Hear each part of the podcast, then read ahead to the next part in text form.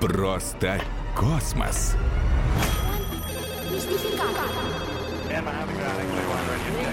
Открой тайны Вселенной. Космос вокруг нас! В Москве центр космонавтов. Городок, предприятий космического Первое научное шоу на первом подмосковном радио.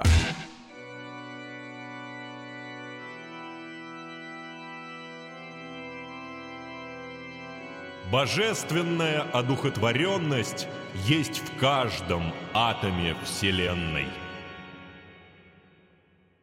Это сказал Константин Циолковский. Он первым заявил, что человечество сможет преодолеть земное тяготение и взлетать к орбитальным станциям.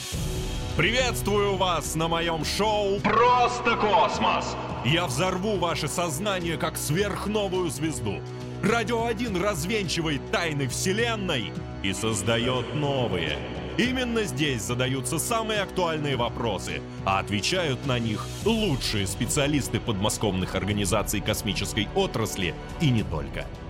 Думаете, космос вас не касается? Как бы не так, он ближе, чем кажется. И сегодня вас ждет самое грандиозное путешествие. От рождения до гибели Вселенной. Знаете, в чем главная смелость ученого? Утверждать что-то, противоречащее официальной науке. Утверждаю, теория божественного происхождения не отвергает теорию большого взрыва. Сегодня Я вам это докажу. природа устроена так, что у всего есть начало и конец, рождение и гибель. Но если не существует бесконечности, возможна ли вечность? Эйнштейн создал теорию относительности, и исходя из нее ученые заявили, пространство-время возникло в точке большого взрыва, а свой конец оно найдет в точке большого схлопывания. Постарайтесь напрячь сознание и внимательно следить за моей мыслью. Согласно теории Большого Взрыва, Вселенная родилась 13,8 миллиарда лет назад. Из-за Грандиозного бума. взорвался мельчайший объект невообразимо колоссальной плотности, размером с точку. За какую-то долю секунды, стремительно расширяясь, эта точка увеличилась в триллионы раз! Через сотни миллионов лет после этого события из случайных сгустков материи возникли первые галактики. Затем звезды, планеты, микроорганизмы. Через миллиарды лет и мы с вами, разумные существа. Возможно ли, чтобы мир возник из энергии взрыва, при том, что взорвалось ничто? Ведь, следуя логике большого взрыва, раньше ничего не было. Ничего. Представьте обычный чайник. Закипит ли он когда-нибудь, если просто будет стоять у вас на столе? Возможно. Но логика ученых устроена иначе. Они не отвергают любую, даже самую ничтожную вероятность. Так и строятся все теории происхождения Вселенной. Гипотезу Большого Взрыва поддерживает большинство ученых, как и то, что Вселенная продолжает расширяться. Все быстрее и быстрее. Как это удалось доказать? Когда астрономы фиксировали сияние звезд, то заметили, что свет от них шел к нам дольше, чем ожидалось. Как будто расширение в прошлом происходило намного, намного медленнее. Вы скажете, а нам-то какое дело? Сужается Вселенная или расширяется? Может, человечеству грозит опасность? Перенесемся на Лыткаринский оптический завод. Это подмосковное предприятие делает уникальные линзы и зеркала для телескопов и космических аппаратов по всему миру. Слово заслуженному деятелю науки и техники Московской области Александру Семенову. рано или поздно из Земли придется куда-то переселяться или просто расширять свои возможности на другие там планеты и звезды. Плюс исследовать возможности быстрого перемещения, потому что у нас все, конечно, ограничено скоростью света. Но я хочу посмотреть на проблему более глобально. Куда податься человеку, если Вселенную Всю Вселенную. ждет большое схлопывание? Есть ли шанс переселиться в параллельные миры? Есть масса, есть антимасса. Есть вещество, есть антивещество. Если есть черная дыра, значит должна быть белая дыра. Выйдя оттуда и попасть в совершенно другую вселенную. Но я думаю, за те миллиарды лет, которые еще отведено Солнцу, если человечество тому себя не уничтожит, то наверняка что-то придумает такое. Потому что иначе можно сказать, а зачем тогда эта вселенная нужна, если там больше нет никакого выхода для дальнейшего развития. Это шоу Просто космос! Я продолжаю распалять ваше воображение, как солнце. В 1951 году в Ватикане произошло историческое событие. Католическая церковь признала, что была неправа в отношении Галилея, который утверждал, что наш мир вовсе не пуп Земли. Папа Римский тогда же вежливо сказал ученым, «Эволюцию Вселенной изучайте, но большой взрыв не трогайте. Не вторгайтесь в момент сотворения, ибо это божественный акт. Как я уже говорил, можно предположить все, даже то, что Бог завел будильник, создал нашу Вселенную и позволяет ей развиваться в соответствии с некой системой законов. Пока мы считаем, что у Вселенной было начало, мы можем думать, что у нее был Создатель. Но если мы начнем считать, что Вселенная всегда была, есть и будет, остается ли в нашем мире место для Творца? Дам вам немного передохнуть от лавины моих вопросов. А насколько состоятельны альтернативные Большому взрыву теории о происхождении Вселенной? Послушаем преподавателя уникальной подмосковной астрономической школы «Вега» Максима Силантьева. Есть куча теорий, в принципе, и любой человек может придумать какую-нибудь свою теорию. Вопрос, будут ли доказательства этой теории или нет.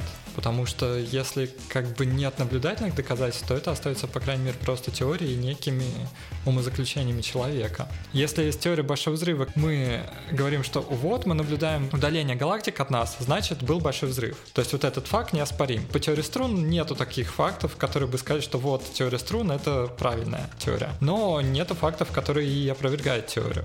Дотошные слушатели моего шоу захотят спросить Максима, а есть ли иное доказательство, что Вселенная расширяется, кроме удаляющихся галактик? Есть еще понятие реликтового излучения. Если мы возьмем любой кусочек Вселенной и в микроволновом излучении посмотрим, то мы обнаружим там некий шум. Этот шум показывает, какой Вселенная была 13,8 миллиардов лет назад, то есть сразу после возникновения как бы однородной структуры. И это еще одно доказательство вот, теории Большого Взрыва. Его даже можно с помощью телевизора зафиксировать. Вот как вы на каналы настраиваете, вы видите шум, вот он, он и есть. А в свое время, даже когда люди зафиксировали первый раз это реликтовое излучение, они подумали, что это происки каких-то инопланетян и прочее, но оказалось, что это все излучение покрывает все небо. Примерно на этой волне ловятся телевизионные антенны, и вот вы фиксируете этот шум и видите его, как такие помехи.